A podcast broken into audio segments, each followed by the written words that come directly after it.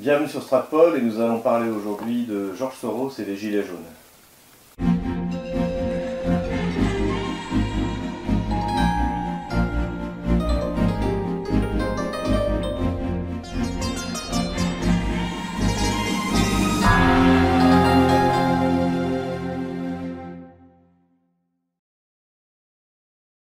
Pierre-Antoine Plagvent, bonjour.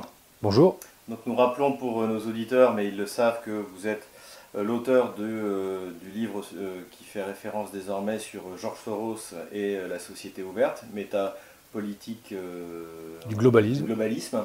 Voilà. Et, euh, et donc aujourd'hui, on voudrait aborder un point euh, plus particulier, c'est-à-dire de, de remettre un peu en perspective par rapport au mouvement des Gilets jaunes, Euh, puisqu'il y a un- un- un- une des figures du mouvement des Gilets jaunes, hein, qui est un, un jeune blogueur, c'est ça, euh, Flyrider, Ah oui, euh, voilà, qui a dit que, qui a fait une comparaison entre Maïdan et, euh, et les Gilets jaunes. Alors là, euh, c'est une comparaison qui moi m'a un petit peu choqué, puisque bon, pour des tas de raisons, déjà il n'y a pas d'occupation de place permanente, il n'y a pas de financement étranger, le mouvement n'est pas centralisé. Euh, Qu'est-ce que ça vous inspire par rapport à la connaissance que vous avez justement de, de la manière dont Soros agit, de la manière dont il organise justement ses, ses révolutions colorées?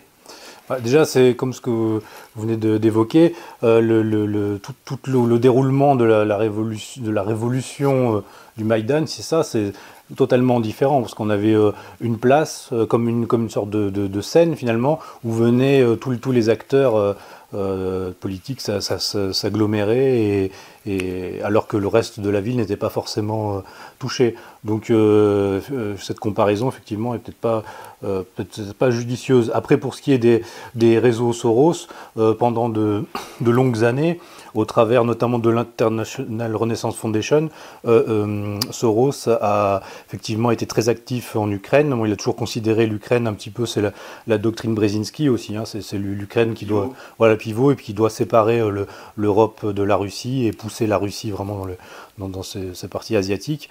Euh, donc euh, séparer l'Ukraine de la Russie pour l'em- le- pour l'empêcher de devenir un empire. Euh, comment dire, voilà, donc ça c'est vraiment euh, la, la doctrine Soros et, et, euh, vraiment sur ce, sur, c'est aussi les, les Russes, certains Russes comme le présentateur Kissilev, je crois, a fait cette, cette, cette erreur de présenter les Ouais. gilets jaunes en France comme une révolution de couleur. Alors si c'est une révolution de couleur, c'est la première euh, révolution de couleur qui serait faite fait par un peuple avec, qui- qui utilise les technologies finalement euh, d'internet ou les technologies politiques qui étaient jusqu'à présent utilisées euh, par les réseaux mondialistes contre contre euh, ce même mondialisme. Et en fait, les gilets jaunes, c'est une, révolte contre les, conséquences du mondialisme, et de plus en plus, ça va devenir une révolte contre le mondialisme lui-même. Pour, pour moi, la victoire de Soros, elle était davantage dans euh, l'élection euh, d'Emmanuel Macron que, que devant le, surgissement du mouvement des Gilets jaunes. Ah non, mais totalement. Euh, que, au contraire, les gilets jaunes, ça pourrait même être interprété euh, comme euh, ce- ce- cette, euh, théorie dont parle Soros souvent, la théorie de la réflexivité, réflex- réflexivité historique, c'est-à-dire que c'est quelque chose qu'il n'attendait pas. C'est finalement sous la, sous, sous la contrainte, sous la pression de, l'ingénierie sociale mondialiste et, l'arrivée de son dernier agent qui était Macron, là finalement euh, tout, éclate et il se re- re- le, couvercle de la cocotte euh, déborde. Euh, donc ce n'est pas du tout la même chose. Mais d'ailleurs, sur, sur les turiféraires de Maïdan, par exemple, euh, qu'ils soient donc euh, les turiféraires de Maïdan en France, c'est soit on va dire quelques groupes nazistoïdes euh, très très très euh, très minoritaires, et puis finalement le centre gauche, toujours un peu, on est un peu sur le modèle 1940, c'est-à-dire une grosse collaboration de centre gauche avec quelques quelques radicaux qui qui eux sont pro-national-socialistes, Ah oui, oui. etc. Et qui rêvent d'un parti unique en France. Finalement, on est sur le même modèle euh, vis-à-vis de, de Maïdan, c'est-à-dire que euh, les gens qui soutenaient Maïdan, comme Glucksmann, comme Bernard Lévy, qui sont même allés euh, Oui, oui. euh, prendre la parole, aujourd'hui sont vent debout Ils contre. sont terrorisés contre- ils sont par, euh, terrorisés, oui. On oui, sent vraiment sur BFM TV, c'était palpable dans les moments les plus forts. Il y avait, il y avait de la fébrilité chez une personne comme Krief, c'était c'était criant. Alors, tous ces gens ont soutenu, euh, ils ont soutenu donc, euh, le, coup d'État en, Ukraine, ils ont soutenu les, printemps arabes, ils ont soutenu le, révolte, euh, enfin les soi-disant révoltes contre Bachar al-Assad avec les agents de l'étranger. Et, finalement, là, les gilets jaunes, là, qui serait finalement, là, ça ne serait pas un soulèvement populaire. En fait, c'est vraiment, il faut presque lire leur grille de lecture, la prendre à l'envers. Là, c'est une révolte populaire, et avant, et avant ça, ça ne l'était pas. C'était l'utilisation de minorités idéologiques motivées et, payées de, l'étranger. Et là, c'est tout l'inverse. C'est une révolte des, producteurs et des, classes euh, des travailleurs qui ne peuvent plus euh, vivre dignement.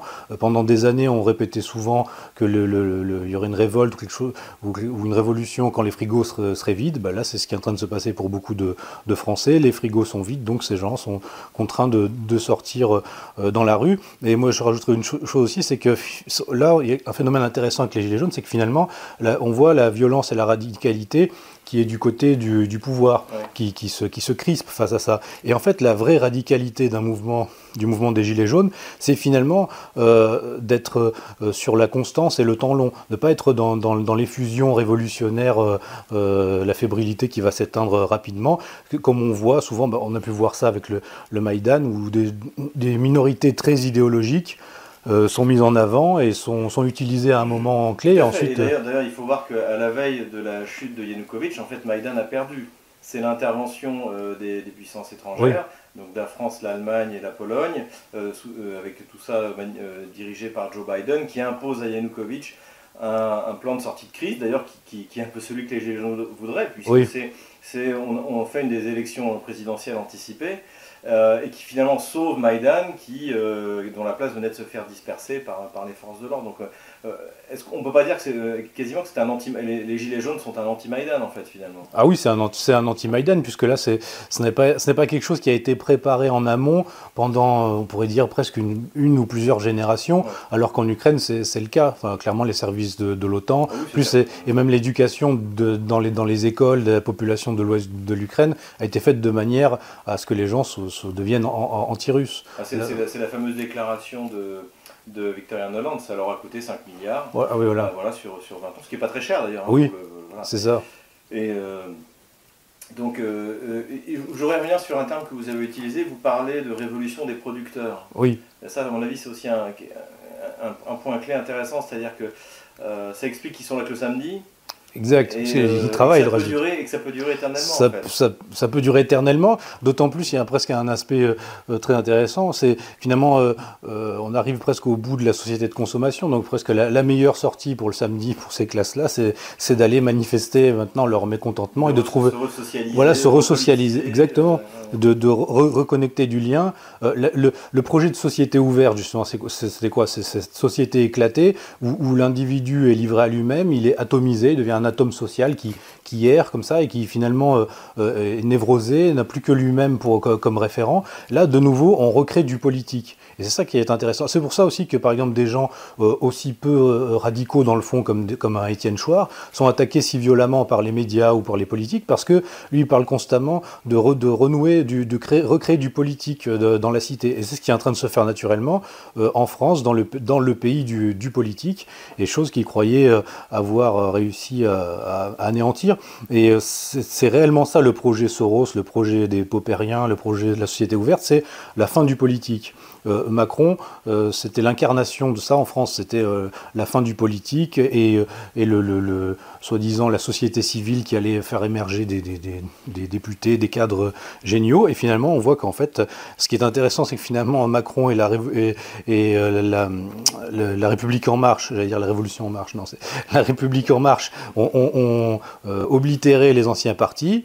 Ils ont détruit finalement le, vieux système politique. Maintenant, ils vont s'auto s'auto-anéantir et vont laisser place peut-être à une vraie renaissance politique euh, en France. Ça, rejoint un peu une question que je voulais également aborder avec vous, c'est-à-dire qu'on avait souligné notamment dans notre première euh, vidéo pour présenter votre livre, donc je rappelle euh, euh Georges Soros et la société ouverte méta, métapolitique du globalisme. il y avait, on avait parlé du faible niveau finalement des élites postmodernes, ce qui était très caractéristique en fait par le, niveau des, députés que Macron a envoyé, le président Macron a envoyé au Parlement français, c'est-à-dire souvent euh, des gens très intellectuellement, pour pas être méchant, très modestes, hein, très, peu de culture politique, de culture tout court, euh, des concepts très, c'est un peu Hélène Chiappa en fait. Oui, oui c'est ça. De, ce côté post-adolescent, avec des, des idées un peu nunuches. Euh. Des gens qui sont dans le sentimentalisme ou des, revendications. Et ça, finalement, on a, le sentiment que c'est vraiment apparu, en fait. Euh, l'incapacité, fait, de, en, marche de répondre à cette poussée populaire euh, très politique et très révolutionnaire. Mais parce que ça, c'est la, fin d'un processus logique qui est vraiment le, presque, on pourrait dire, la physique sociale de la société ouverte, où, où le politique n'est presque plus qu'un gestionnaire, quelque chose qui est l'équivalent de, je sais pas, d'un concierge ou pour un immeuble, quoi. C'est-à-dire, ce ne sont pas les gens qui. Les politiques ne sont plus les gens qui gèrent vraiment la, cité, ce sont les gens qui, font, qui servent de courroie de transmission à une chaîne de, direction qui commence euh, par la, finance internationale, ensuite euh, l'église de l'opinion qui sont les, médias, et, en fait le vrai pouvoir n'est plus le vrai pouvoir politique il n'est plus dans, la politique parlementaire, il est dans les instances non élues, comme euh, dans l'Union européenne, comme dans la, technocratie, ou voire même dans les formes d'organisations non gouvernementales, comme le prône Soros. Donc ces gens-là, finalement, euh, ne sont que des pantins. Donc c'est très intéressant, parce qu'ils sont presque, ils sont en première ligne en fait pour essuyer, pour essuyer les coups.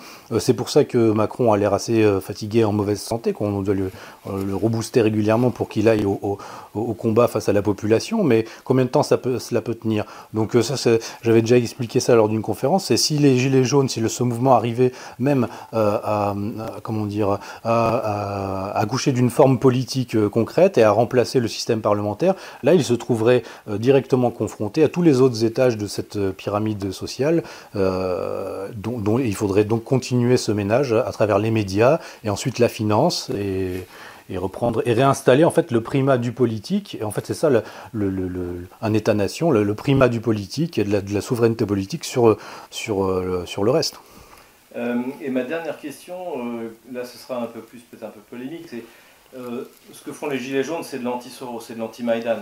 Est-ce que Soros, avec ses leviers, a les moyens d'intervenir directement ou indirectement en finançant telle ou telle je sais pas, structure euh, en France pour essayer de contrer, euh, de contrer justement ce mouvement des Gilets jaunes? Quels, quels, sont ces leviers euh, si jamais ils voulaient faire quelque chose pour essayer d'empêcher les Français de se libérer justement de la, hmm. du, globalisme?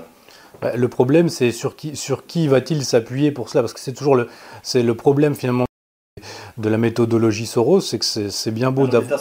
Voilà, un homme d'État sans État, c'est bien beau d'avoir des milliards, mais après, il faut aussi avoir les, les bonnes courroies de transmission dans les, dans, dans les sociétés. Et euh, donc, sur qui s'appuyer effectivement en France? Euh, on voit que quelqu'un qui est assez habile dans ses déclarations, c'est Jacques Attali, qui ne, fait pas comme Bernard-Henri Lévy ou d'autres, à, foncer directement euh, contre les gilets jaunes, à les traiter d'antisémites et tout, mais qui va plutôt euh, expliquer que ce sont des gens qui ne cherchent pas les, bonnes alternatives ou qui, ne sont pas, assez finalement écologistes. Donc ils vont plutôt avoir recours à ces formes-là de politique. C'est un mouvement respectable et qui mérite d'être respecté, d'être écouté.